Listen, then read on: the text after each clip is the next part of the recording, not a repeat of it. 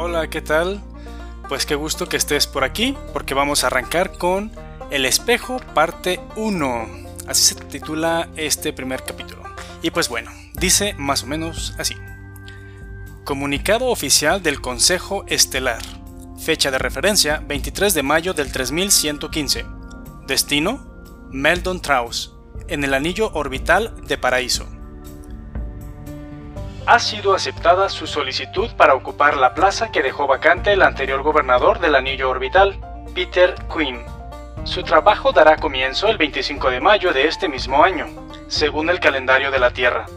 La computadora personal del gobernador Quinn le proporcionará toda la información que necesite para empezar a desempeñar sus funciones. El Consejo Estelar le desea mucha suerte y le recuerda que, ante cualquier crisis, siempre podrá acudir a la delegación del Consejo en el Anillo.